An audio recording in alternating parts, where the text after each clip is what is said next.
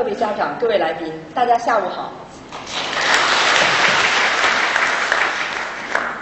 呃，我我来自清华大学，因为时间已经不不多了啊，我就简单的说，呃，我们二零零三年的时候呢，做了一个，因为拿到一笔基金，我们做了一个清华五百个学生家庭的家庭教家庭教育的调查，用了大概两年的时间，因为既要访谈家长，又要访谈学生，然后经过了这个之后，最后我说一下结论，结果呢有很多，但是有几条引起了很多人的关注。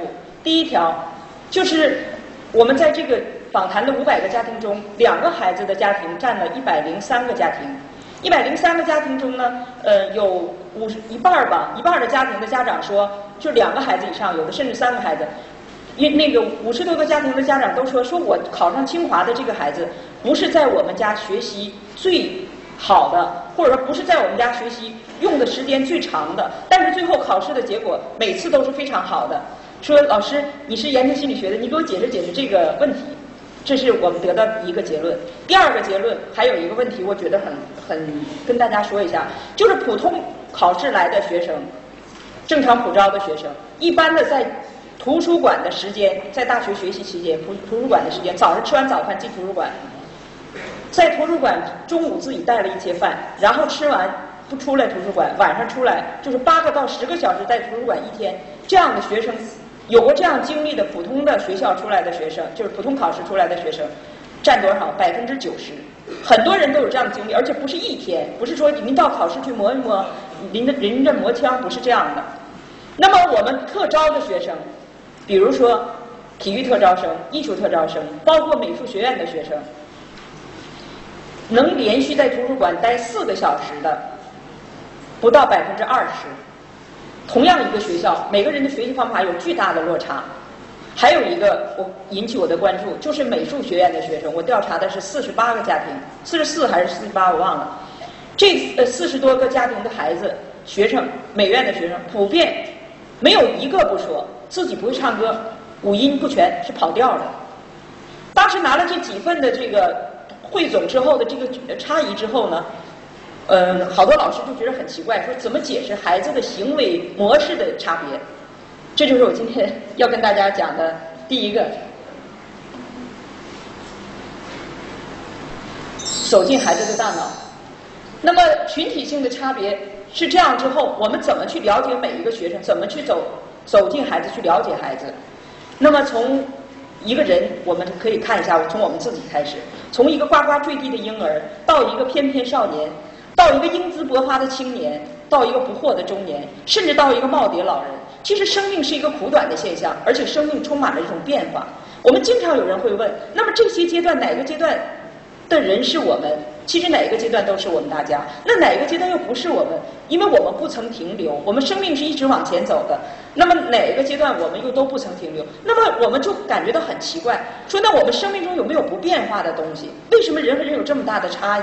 其实心理学过去就现在也是一样，它分支于呃哲学的这个学科里边，所以属于社会科学。过去心理学讲了很多行为的模式，包括对孩子的这个沟通，有很多时候讲的都是一种泛泛的东西，它没有量化的标准，所以大家都觉着那个东西很难表达。那么今天呢，脑科学已经给心理学注入了一个很大的呃一个平台，一个解释的资源。那么我刚才说新华的那那些学生都是。不同的，那他们差别在于什么地方呢？差别在于他们的脑构造。现在的行为心理学和脑科学已经证明，人的这个大脑是存在着差异的。那么从认知的结构来讲，也就是我们学习的渠道来讲，人类一共分五种吸收信息的渠道。每个人的信息渠道主渠道不一样，那么最后他的思维方式、他的学习模式、他的沟通模式都是不同的。所以虽然都是清华的学生，但是有巨大的差异。那么什么样的差异呢？那我们现在看一看，人，我们我今天说讲课，包括大家来学习，我们首先用到的是我们的眼睛，我们在看；第二用到的是我们的耳朵，我们在听。那么还有第三个认知渠道，这上面我已经写了，没有时间太多的说，咱们就简单的说，那就是我们的触觉。其实我们在学习的时候，尤其在传统课堂学习，用眼睛，用耳朵，但是是不够的，因为有些东西是靠其他的部位来学习的，比如说冷和暖。比如说软和硬，这时候老师怎么讲，一个学生他都是不明白的，那就要肢体来参与。所以呢，我在我的书里面写的就是触觉学习型。但是你们要再看国外翻译过来的心理学的书上，他写的是动觉，动力的动，动觉学习型。这个没有关系，但都是肢体参与学习。这是人类的三大渠道，就是接受外界信息的三个大渠道。同时还有两个辅助渠道，那么一个就是我们的嗅觉，一个是我们的味觉。这五条渠道构成了我们生命的认知系统。那么每个人的认知，首先这五条渠道都是畅通的，但是每个人为什么有千差万别的这个区别呢？包括我说清华的学生为什么还有这么大的差别？因为每个人的脑结构怎么样啊？是不一样的。这是一个脑图，现在的脑科学实验家，呃，脑科学家已经呃给我们很大的这个心理学一个很大的一个技术性的支撑。因为什么？过去我们在说人和人不一样的时候，我们经常就说，那你努力就可以，就可以达到了。中国有一句话叫“只要功夫深，铁棍儿铁杵磨成针”，这个话对不对呢？是对的。但是中国的文化大家知道是一套想象的文化，想象的文化是什么？它缺少一个逻辑的过程。所以这句话只说了一半儿对，它缺少一个前提。前提是什么？是只要功夫深，你可以把铁柱磨成针。可是你前提手里拿的要是一块铁。那么今天一个多元的世界，我们看人的标准已经成了多多多维的了。那么你的孩子可能是铁，也可能怎么样啊？是一块宝玉，也可能是一块珍珍贵的钻石。那么不同的材质，我们就要有不同的这个教育的方式。如果你的孩子是块宝玉，你还在那磨，怎么样啊？你最后的结果就是你真的把这孩子给磨残废了。那么如果你的孩子是宝玉，你就要去按照他的纹路去雕琢，使他成为一个。有用的一个物件。那如果你的孩子是一块珍贵的紫檀木，那你也要他成为他自己，按照他的那个大小，让他成为一个器物。那这就说明一个问题，就是我们的教育有一个前提，就不仅仅是努力，不仅仅是用功，不仅仅是铁铁铸磨成针，我们要因材施教。其实孔子两千多年前他就说因材施教，所以他七那个三千弟子七十二贤士，那个教育成功的人也是分类的不一样的。我们今天更多的。呃，这个传统的观念中，还是说认为努力是最重要的。其实我认为不是努力是最重最重要的，什么最重要？方向是最重要的。方向不对，努力白费。有的时候人过于用功不一定是一件好事儿。如果你方向错了的话，你可能特别特别的用功，你付出的生命的资源特别多，你最后没有得到成功，你受到的伤害可能也特别大。那么反过头来，我们看一下，那人和人这个认知渠道。认知渠道不同，学习方法就是不一样的。那么，人类这五大种，五大种，首先，比如说视觉，以视觉为主的，就叫视觉学习型。什么叫视觉学习型？就是他的眼睛视觉非常发达，视觉神经非常敏感。然后他其其他四条渠道也都是好用的，就是他的听觉、他的触觉、他的嗅觉、味觉。如果不好用，他就属于残疾人。好用，但是是以一条渠道为主，四条渠道为辅，整合了一个人生命中他对世界认知的一个结构。脑科学家这样给出决定，就是论断。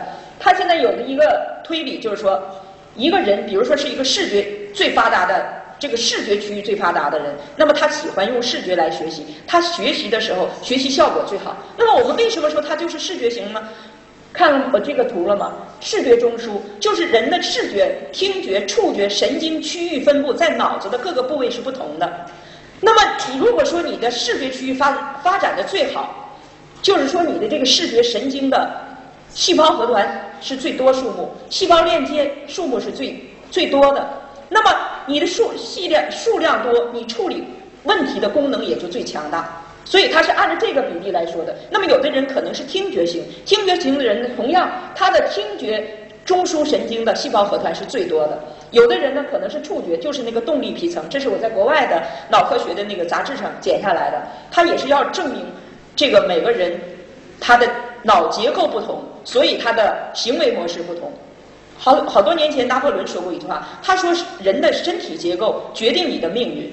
那么现在脑科学家就是说，你的脑科学，你的不是你的脑结构决定你的学习方式、你的职业方向，甚至是你的生活状态。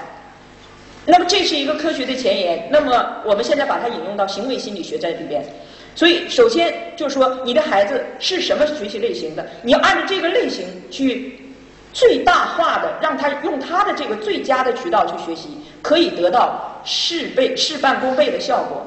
而且不同的类型最后得出来的这个行为模式也是不一样的。那么大家就说，那你告诉我吧，我我的孩子或者是我是一个什么类型的人？其实我刚才已经说了，生命是一个充满变化的一个过程。可能大家会问，那生命有没有不变的东西？大家想一想，生命中有没有不变的东西呢？有没有？呃，上午我在那个分会场讲，有的家长跟我说，呃，有不变的东西，比如说眼睛，眼睛变不变呢？是从小的那种童童童童儿童的那种闪亮的眼睛，到了年老的时候，人老珠黄，包括形状也在变。或者有人说，呃，思维方式不变，思维方式不变吗？有人说学习方式不变，随着你这种不断学习的过程，包括你在国内或者在国外接受的东西不一样，你的学习方式也会变的。还有人说性别不变。性别变不变？我前不久在办公室接接待了一个来自沈阳的一个高三的男孩，他整个现在已经完全女性躯体化了，而且他现在他妈妈带他来就是问问我可不可以，他就是要求做变性手术。我说这是不可阻挡的，现在而且把这种转变已经变成一种生命的正常了，因为他的身人身心是结合的，他的生理已经决定他他整个构造改变了，那就让他顺其自然吧。所以说生命中去充满着这种变化，但是。今天我告诉大家，生命中有一个东西是不变的，你们知道是什么吗？我告诉你们，那就是基因，DNA 不变。呃呃，那个前不久，那个王大成院士到我们学校去了，跟他有一段，我跟他有一段对话。他是脑脑那个基因，就是国际联合国基因测试组中国测试组的专家。那么他就讲，那么基因是一个什么样的？就是人的生命是以基因的这种发展。自身的发展顺序在延伸不断的，我不知道说没说清楚。人的当生命最初开始的时候，就是那个精子和卵子相结合的那一瞬间，就是二十四对染色体组合的那一段时间。生命不是说父亲和母亲，这个新生命不是父母的复印件，它不是那种。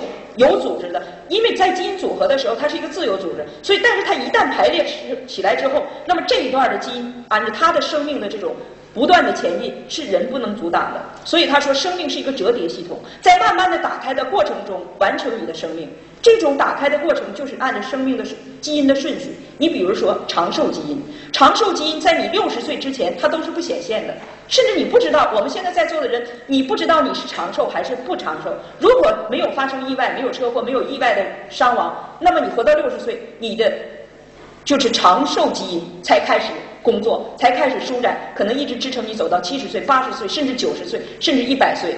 这个生命的过程是这样的。那么我们有的人说，那我理性的我要调整我自己，我我我要把我的自己的身体弄好，可不可以？可以，但是只只能是一个量的标准，不是一个质的标准。所以中医有一个理论，他说每个人的生命就像一口井，有的人那口井里边就有充满着很多水，生下来就充满很多水，所以你一天可以打五桶十桶，有的人每天就可以打半桶。所以你就就要珍惜你这个，想延长你的生命，你一是要保养，另外一个你要不要透支。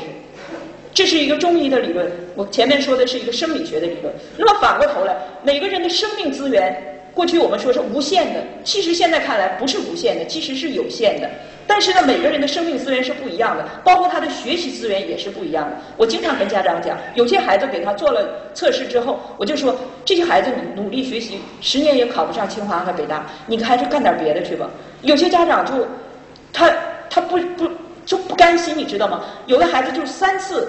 复读考试，甚至一次比一次弱。我们清华有考霸，有好几个考霸，就是最最有一个男孩姓李，我不说他叫什么，其实网上都有。他第一年考到北大，江西的，然后他考到北大之后，他就来拼命打游戏。他物理系的，然后出中间考试、期中考试，他都已经两科不及格。北大是四科挂科之后，你就自动退学了。结果期末考试他就非常紧张，而且他自己觉得自己物理就没考好，没考好之后他特别紧张，怎么办？他就去到老师那收完卷子，他趁着老师中午吃饭，他就把老师的办公室门撬开了，他就去改卷子去了。改卷子的时候，老师吃吃饭打饭回来了，一下发现了，那这是不可原谅的这个行为。那当时呢就想把他做开除，但是后来他爸爸来了。他他妈妈去世了，说这孩子挺可怜的，就让他退学吧。退学他明年还可以考。结果他退学回家了之后，他考了复习一年，然后他考到，他不好意思再考北大了，他到清华，清华数学系。到了清华数学系之后，我在清华主持一个项目，就是清华中学生的特训营。特训营是每每年来训练的。我当时呢，我还请他到特训营来做一个反面的教材，说给大家讲讲，因为你打游戏，你还退学了，又重新学习，你给大家讲讲感受。哎，讲了感受，挺好的。第二年我又找他时候，宿舍没人了，然后学生都支支吾吾的说，我不知道，你问老师吧。没办法，我又打到数学系的那个教研室，数学教研室老师说，嗯，又让他自动退学了。完了，然后怎么回事？又挂了好几科。挂了好几科之后，这个人走了之后什么样啊？过了一段时间，他又考上了。这回考下考试，我是从另一个角度听说的，他没有再给自己考试，他给别人考试。他就实际他是在给自己考试，考试为了什么？就是你们哪个学校，你们不想出清华北大的状元吗？我上你们学校去，我能考，你给我多少钱？现在已经不是一个这样的人了，在中国，其实也有过陆陆续的报道，因为我是妇联的那个家教顾问，我知道更多一些。专门有这样的人，所以他是这些人是什么人？大脑中就是非常善于学习的这种人，他的逻辑数理智能、语言智能和空间智能好，这三项如果排在前三位的，基本上考一表大学的孩子没有问题。如果这三项全在后面的，那我们就要考虑他的未来的方向了。不是说他不能成才，而是说他的那条道路可能不是通过高考的这条独木桥，他可能通过其他的渠道去成才。那么我们现在反过头来看，大家知道的学习类型有视觉学习型，视觉学习型的人就是以看为主，学习的时候他喜欢看，喜欢听老师讲，跟着老师走，然后他的学习效率是最高的，这种学习方式是最高的。那么听觉型的人呢，和视觉型的相反，他是以听为主，听他对他来说最轻松，而且记忆最深刻。那么触觉型的人就是肢体参与。那我说到这儿，大家可能问，那你快说吧，我们怎么判断一个孩子？现在我跟你们讲最简单的判断方式，其实这个东西是不变的，就是我们在座的每一个家长，你自己都可以判断一下你是什么样的认知类型。这个是因为是脑结构决定的，是不容易改变的。人体可能哪儿坏了可以呃手术，可以打针，但是大脑的腔体它是有基液拖着的。几千年来，我们发展其实最慢的就是大脑。大家说今天的智慧有了突飞猛进的发展，其实我们跟两千年前甚至三千年前的人在比较，包括那个艺术创造，包括哲学家的思维方式，我们没有整体上的超越。那么就说这几千年，我们人还是这种缓慢的在延续，在一个。平面上在往前走着，所以我们很多大师的思想到今天我们不能超越，它仍然悬置在那里，像明灯一样在照亮着我们。我觉得从这一点上就可以看出，人脑不像我们期许的那样突飞猛进的一代往接着一代的这种向前发展，不是这样的。那么我们知道了这些之后，我们就反过头来，首先我们要跟自己的心灵和解，知道生命就是这么一种状态，我们要认知生命，我们要接受我们这个生命，包括家长。我们知道这个孩子应该是什么样的，然后我们按照我们这种情况、现实的情况、真实的去对待。中国有一有就是智儒家啊，儒家讲智慧，其中有大智慧的人有一个就是有一个组成部分，就是说他知道什么是真实的东西。我们现在很多家长不知道什么是真实的，人家能这样，孩子你也能那样，其实这就是虚幻的。我说中国的文化是一套想象的文化，从易经八卦开始，到今天我们所说的己所不欲，勿施于人。这认为是我们民族的精华，对不对？应该说也没有错，但是不准确。你己所不欲，勿施于人。你不喜欢的东西就不给别人。你是一个素食主义者，你不吃肉，那你就不让别人吃肉吗？这是不科学的。所以说，我们反过头来，我们应该实事求是的来看待人，对待生活。那么，我接着再讲，怎么判断一个学生的是什么类型的人？首先，视觉学习型的人，视觉学习型人最简单的判断就是说，这样的孩子说话的时候语速特别快。而且他在说话的时候，一定看着你的脸说：“妈妈，今天学校发生了什么什么什么事儿。”然后你再听听听听听，可能妈妈呢就有别的事儿，然后转过身去干别的去了。这时候的孩子绝对不会，如果他是视觉型的，他不会站在原地接着跟你说，他一定转过身去，转到你的背后，你转过去那个地方，他脸仍然对着你的脸，继续跟你说。为什么？因为看对他最重要，看决定他来判断你的反应，同时。他决定他怎么跟你继续去说，那么这是视觉型的一个最简单的，就是语速快，要看着人去说话。同时呢，视觉学习型的孩子从小非常听话，一般来说他不做越格的事儿。他是小学、幼儿园和小学学习最好、最听老师的话、认真复习、认真回家写作业的这一类孩子。这类孩子，他的生命的成长过程，整个在学校是非常。非常守规矩的，是我们今天教育最喜欢的一类人。但是这类人如果成长到后来，我有过很多数据的调查跟踪。今天可能介绍的不能太多，但是我告诉你们，一般在小学是当班长。我曾经跟黑龙江教委做过一个五十个小学班长，做了我做了十三年的一个跟踪采访。结果那五十个在小学前三年都是班长的小孩儿，这五十个人跟踪最后考大学的时候，有三个考上哈尔滨师范大学，是最好的。这是八十年代的时候跟踪的，就是到九十年代初，他们就考三个考哈师大的，然后有四五个考了师专的，就是大专的，剩下的就没有再超越这个的，而且多半都是考的是师范类。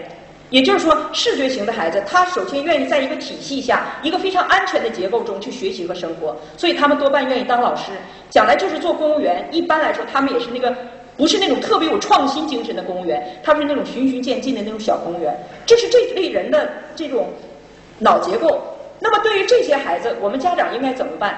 帮助除了帮助他学习外，现在你们真正需要的就是让他跟人和人的这种接触，拓展他的勇气和能力。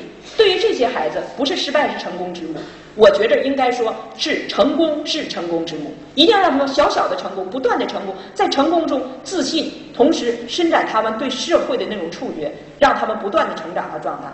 学习没有问题，这个你不用担心。但在创造能力上，这些人恐怕有一定的局限性。那么在学习上，视觉型的人，我们应该怎么帮助他们？家长如果需要现在孩子小还不会选择的话，你们可以给他买一些彩色的笔，然后呢，让他呢，呃，不断的把他要写的东西呢，可以画一下。为什么这样做？就是刺激他的视觉神经。同时，你把他要学的那个单词啊、定理、定义，你都把它写成卡片，然后在你们家的冰箱贴啊、什么卫生间的门呐，这些衣衣帽钩，经常挂一些东西，而且不断的换。他眼睛非常好使，他眼睛捕捉信息的能力特别强。这些地方让他不断的看到，是他用无效的学习时间在提升他有效的学习内容。这是视觉型的孩子，要多做复习，少做预习。因为他完全能跟得上学校的教育，无论是小学、初中还是高中。所以你要是大量的给他预习的话，有的时候有些男孩他就坐不住了。所以对这样的孩子，你要给他做复习。为什么做复习？在这儿我就呃再跟大家讲一下记忆的问题。我们这个视觉型的孩子，经常你看着特别愿意学习，天天从早学到晚，一考试成绩不是特别理想，家长特别着急，说你怎么了？他说妈妈我忘了。经常有这样的，说忘了对学习来说太重要了，因为你忘了怎么样啊，你就考不成好成绩。所以那为什么忘了？学习是两个概念，就是学习是为了记忆的。那么记忆是两个概念，一个是记，一个是忆。今天我在这儿讲，大家是在听，你们听是一个什么过程？是一个记的过程。那么你们在考试或者回家跟你们的爱人或者朋友说，哎呦，今天听了王老师讲课，我在跟他复述的时候，这是一个忆的过程，忆就是提取。那么有的人我讲四十分钟，他得回家说四十分钟；有的人可能就说十分钟忘了，别他说什么了。为什么他忘了？因为他的脑沟回很浅，他提取不出来了。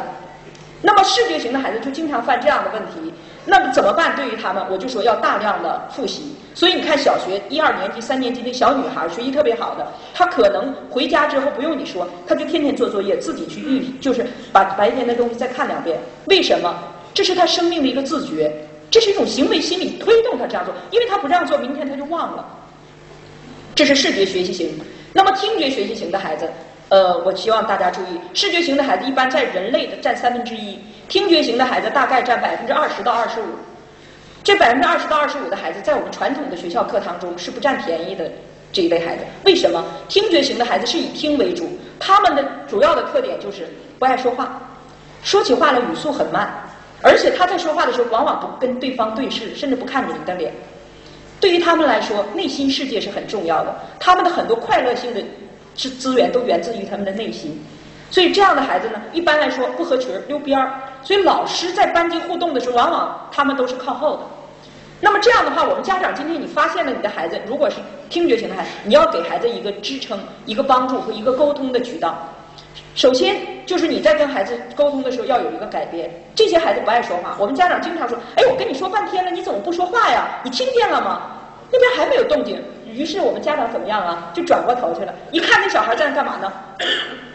他在点头，这是他的一个行为模式，就是他听见了，他不太爱说话，他跟视觉型的不一样。那么听觉型的孩子，如果你们让他一边说着一边看着。这不是他最佳的学习效果，他往往记得不好。我前一阵在深圳回来，在深圳每年他有一个心理活动周，我去讲课，然后我去了洪崖小学，洪崖小学是非常好的一个学校，他他有个老师就跟我说，哎，老师你快点来吧，说我们班有个怪人，你帮我看一下。深圳有好多都是打工那个父母带着孩子去的，这个小孩的父母是安徽的，然后就到了安徽还是河南我忘了，就带着这小孩，他四年级的时候来的，现在是五年级，已经上了一年多一点儿。老师说这个孩子上课从来不听讲，可是学习非常好。小学五年级了，到考试都没有低于九十七分的成绩。完，然后他说他特别奇怪，我说没有什么奇怪。他从一个县里边到了一个城市的学校，他没有降级，那说明什么？他的学习方式，他的学习模式你不认同。我说这个孩子，我当时就下意识的，因为已经在课堂马上要上课了，我们是进课堂去听课。我说他可能是听觉型人。他说什么叫听觉型人？我说这样，如果今天你看着他上课不注意听讲，你提问他，这是个数学老师，班主任是个。男老师，我说你提问他，如果他能回答出来，就说明他在听课，而不是在呃不听。然后他说，哎，来了，你看就在这儿，一个女孩很高的个子进来了，然后把书包放到那儿，她也不拿书本。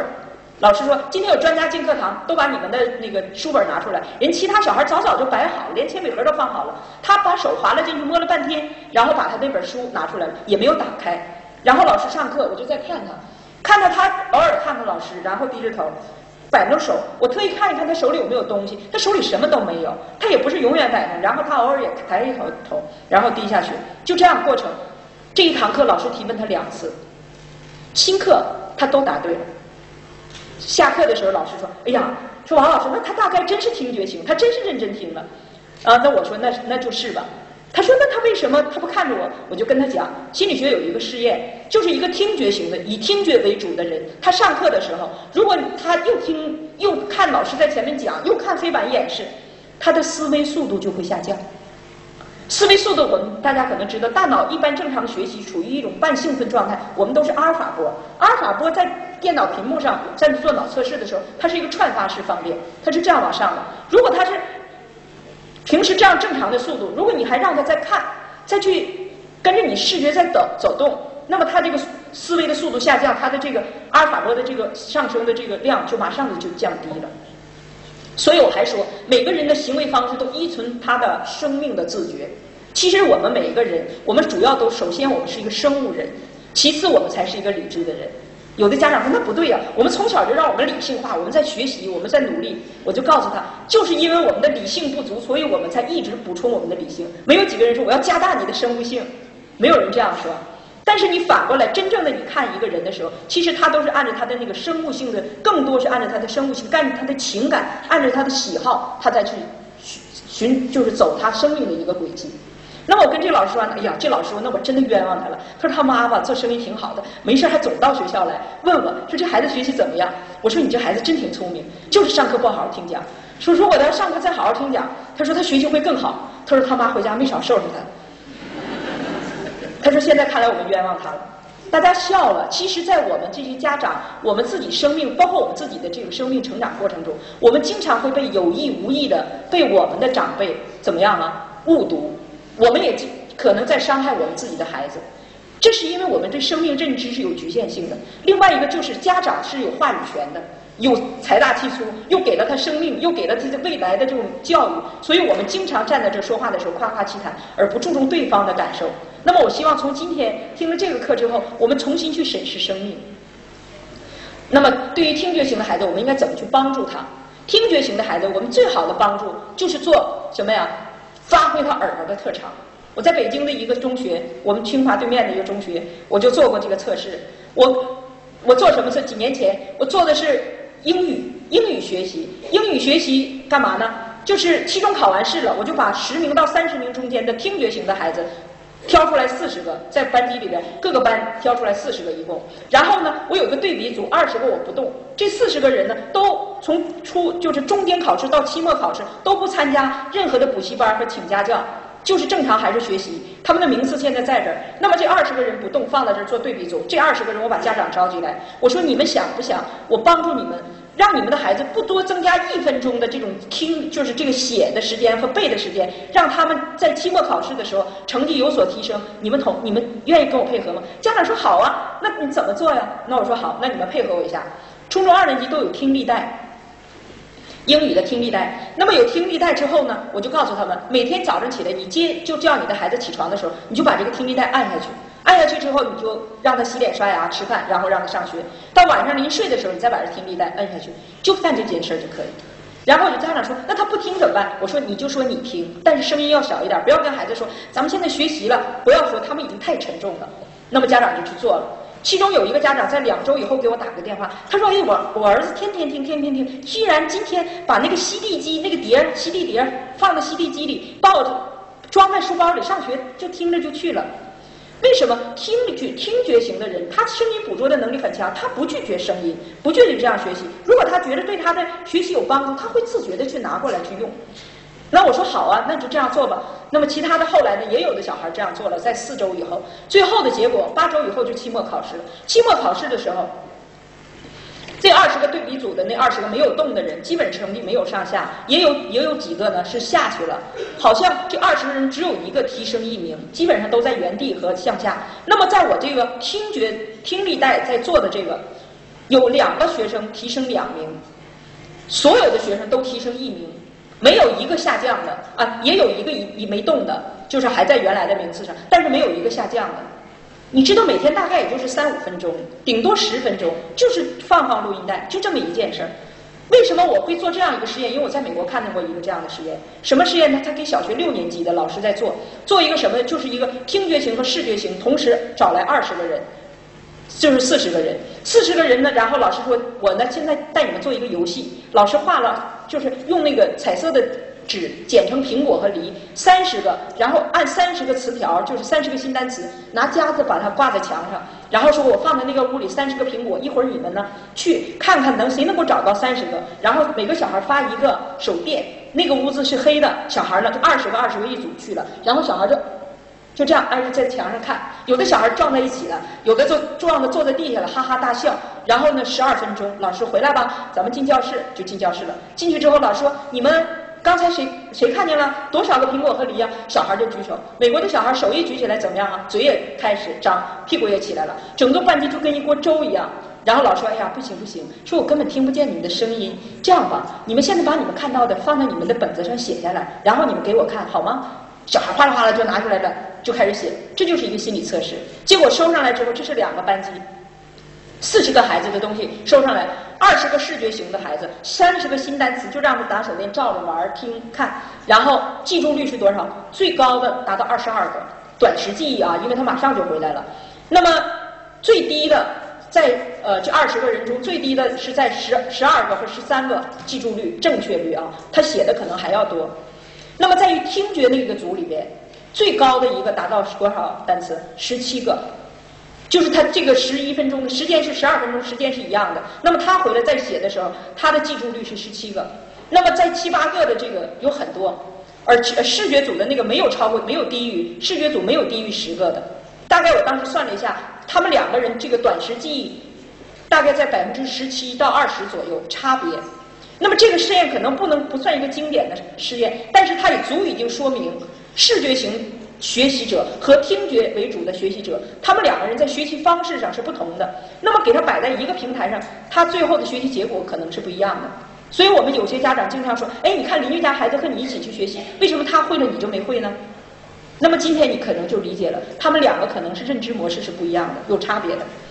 那听觉型的孩子。就是这样，我们可以给他多做一些录音带，你们回家也可以做，包括历史、地理、英语、诗歌、词赋都可以这样做，提升他的这个听觉的这种认知的这种能力。那么还有就是第三种就是触觉型，触觉型的孩子是什么孩子？就是我们现在的小学、幼儿园里边那些淘气包子，最让老师头疼的，甚至被老师冠以多动症的那些，一天总是不停息，不怎么好好吃饭，总是有不吐的想法，总是在不断的在惹事儿，就是这样的人。那么这些人呢，家长特别头疼。但是我今天告诉家长，在座的，如果你们的孩子是这种类型的孩子的话，我祝贺你们，不要再烦恼了。为什么？因为这群孩子是特别聪明的孩子，他们生命力强健，这个关注的东西非常多，具有创造性。只是他们不适合我们今天的教育模式，他们是一个身身心互动的模式。他们学东西有的时候很慢，你跟他讲半天，他都不理你，他觉得很。不懂，但是。他就他摆弄弄弄弄，一旦他弄懂了之后怎么样？他就不忘了。这叫肢体参与学习。其其实肢体参与学习者一般来说记忆都很长。比如我们的游泳、我们的自行车，这都是肢体参与学习的。这是一个全身心的学习，视觉、听觉、触觉都在用。他们是适合这样的学习方式。那么他们这些孩子为什么被我们都这么头疼？被我们都觉得哎呀，是不是有问题呀？为什么这么判断？他总是不好好听讲，因为触觉学习型的孩子，他的脑结构和视觉型是不一样的。视觉型的孩子，我刚才说清华的学生，正常考来的学生，全是视觉学习型。大部分都是，所以他在图书馆里能待十个小时、八个小时，他大脑是单点兴奋。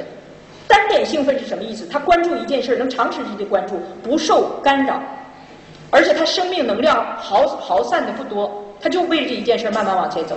而触觉学习型的人，他的大脑中的兴奋点同时两个甚至以上，这是他的这个生理特点。所以老师在讲课，触觉型的孩子不能耐心的听。老师讲 A，他一个兴奋点听着呢；老师讲 B，他另一个兴奋点开始工作了。怎么样？他开始看别的书。那么他看别的，他不是总看。等老师讲 C 的时候，他又回来了。回来之后，他落了一段 B，落下怎么办？如果是视觉型的孩子，或者是听觉型的孩子，他会坐在那儿慢慢的听，然后他补充这个。这个心理学叫心理不应期啊。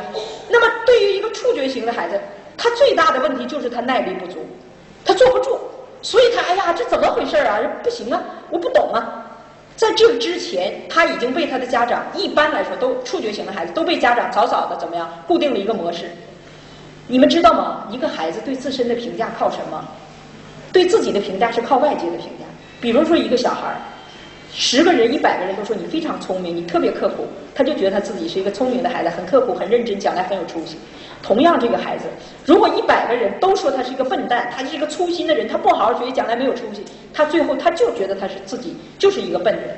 我们触觉型的孩子多半从小开始就被家长灌输这个，这孩子不好学习，这孩子不听话，这孩子可笨了，所以他他就觉得到课堂上老师讲 A 讲 B 他没听着，讲 C 回来我不懂，他觉得不懂很正常啊，我很笨呢。所以有的触觉型的孩子来了跟我说，我说你学习怎么这样？他说。对呀，老师，我可笨了。从小我妈就知道，你不信你问我妈。其实他不是笨，但是他已经被定上了这个模式。所以我们今天在看孩子的时候，不要轻易给孩子下标签。另外一个，一定要了解孩子的认知模式，因人而异。那么对于触觉型的孩子，怎么学习？最简单的一个办法，最简单的一个办法，就如果尤其是初中的和高中的，你们回家，从今天、明天就礼拜一了，后天礼拜一，让他干嘛？做。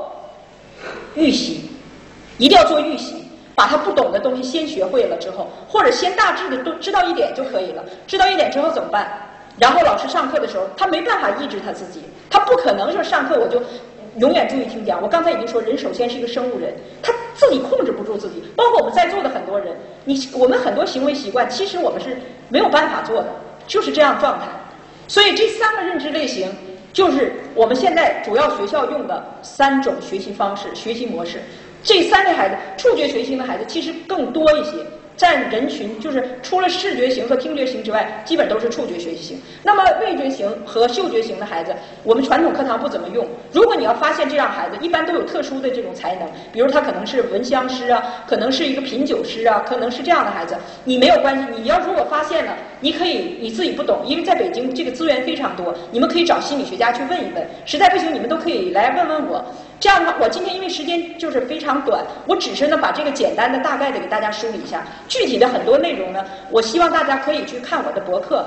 我的那个博客上，我没有博客，什么都没有。我因为好多人就说，要不说你买我的书，我不建议大家买我的书，你们就去看我的博客，你们还不用花钱。上面我把五种认知类型，还有八种智能，我都在上面写的很清楚。你们可以核对一下你们自己的孩子。而且有些人说我还是模棱两可，那你可以做一下测试题。那个测试题在上面有，我这这一周我争取把测试的结果也放在上面。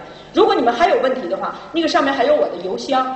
你有有问题的话啊，你可以给我发一个邮件。发邮件的时候呢，一定大家注意，你们要写清楚问题，而不是说，哎呀，我一片糊涂。你一片糊涂，这个问题发给我之后，我也是一片糊涂，我也不能给你们任何的解答。所以你在问心理老师，你说我有问题的时候，一定把它详细、详细再详细。那么我们清华的学生，我刚才说有三个问题，还有一个就是美术学院的学生，唱歌全跑调。你们知道现在知道他们为什么跑调了吧？因为美术学院的学生他们都是视觉学习，视觉学习加触觉学习这两个认知渠道是最畅最畅通的。那么相对弱的是他们的什么啊？听觉。那么说上课唱歌跑调的人，他说他五音不全，实际上唱歌跑调的人不是五音不全，是他的耳朵辨别能力不强。所以我们我后来又调查了中央民族大学的美术系，还有解放军艺术学院的美术系。可能我在调查了一百二十份问卷中，有两个人说唱歌还勉勉强强，剩下的人都说自己五音不全，这就是一个群体。那么触觉学习型的人多半都是干什么的？肢体特别发达，运动员、舞蹈演员，呃，就是这些有爆发力的这种工作的人，他往往都是触觉学习型。包括我们现在很多经理，他也是一个触觉学习型的人。那么前一阵儿，我最最后说一个案例，有一个上海的一个老师，其实在网上就他就自己写了一份东西。上海的一个特级教师八十岁过生日的时候，小学的老师，全国各地来了一百多，将近二百个学生给他过生日。过完生日之后走了，人人人人人走，曲终人散。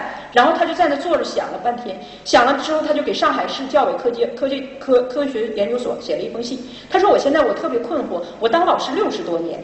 他说我现在有一个困惑，就是我在当老师的时候，我认为在学校里面特别有出息的好孩子，最后走向社会都平平。”那我认为当时不行的淘气包，将来没有出息的，今天他回来之后，我发现他们当了企业家，当了律师，当了处长，而且都是一个社会的中间。他说：“难道我们错了吗？我们的教育错了，还是我对人的是判断错了？”就这样一个问题。后来我在办公室的时候就说这件事儿，那大家都说，我说那我可能给他解释，为什么？因为我们传统的老师在看。学生，尤其小学老师在看学生的时候，主要是以视觉学习型为判断的基础。那么视觉学习型只是占它的一部分。那么真正到社会上，它是多元要求人的。你比如人有八种功能，你要视觉好，学习有视觉就是语言能力，视觉学好，一般人语言不错。那么或者是逻辑不错，你就知道两种。那么我还有八种，才占百分之二十五。我们也不能完全的评价一个人。而我说社会生活是多元的。这个人到了社会之后，他全面的发展自己。重要的是一是他的身体的生命的能量，第二是他那个创造的精神。这两个东西是最重要的。这些东西在他慢慢的成功和成长中不断的培育出来的。那么那个老师的判断失误，就是因为他过于局限性。我希望今天在座的所有的老师和家长，我们不再走这个重复的路。我你们可以看一下自己的孩子是一个什么样的学习类型，然后以那个类型为主去学习。我有很多案例，就是通过这样的一个调整，然后这个孩子学习就有了很大的改变。我们每个人手里拿的都是一个宝贝，那么这个宝贝怎么成才？就是先有伯乐，后有千里马。那么我们很多家长说，哎，我很忙了，我没有时间呢，王老师，我文化也不高啊。其实我们在座很多年轻的家长，我希望你们明白一个理念，就是人一生不是一个慢慢变老的过程，更是一个慢慢变好的过程。生命苦短，但是因为我们不断的学习，我们跟孩子一起去成长，那是很快乐的。今天你可能是一科长，是一个处长，呃，女同志五十五退休，男同志六十岁退休，你不论做多大的官儿，你要回家，真正伴随你生命和你幸福感的那种长期的感受的，是你的孩子。所以你的孩子如果今后对你瞧不起，你没有教育好他，你没有一个很稳定的一个幸福的晚年，那是你最上火的一件事。所以从今天开始，我希望每一个家长都重新思考自己的教育、自己的教育方法。同时，我希望你们想一个问题，那就是我们平时总是要求孩子你要这样，你要那样。我们想没想过孩子需要什么样的家长？你按照孩子的需求做那个家长了吗？如果没有，我希望你今天调整。那就如果有，那我就祝贺你。那我最后再说一句，就是在在教育孩子的这个路上，我们自己只有把我们自己变成一盏明灯，我们才能照亮我们的儿女。谢谢大家。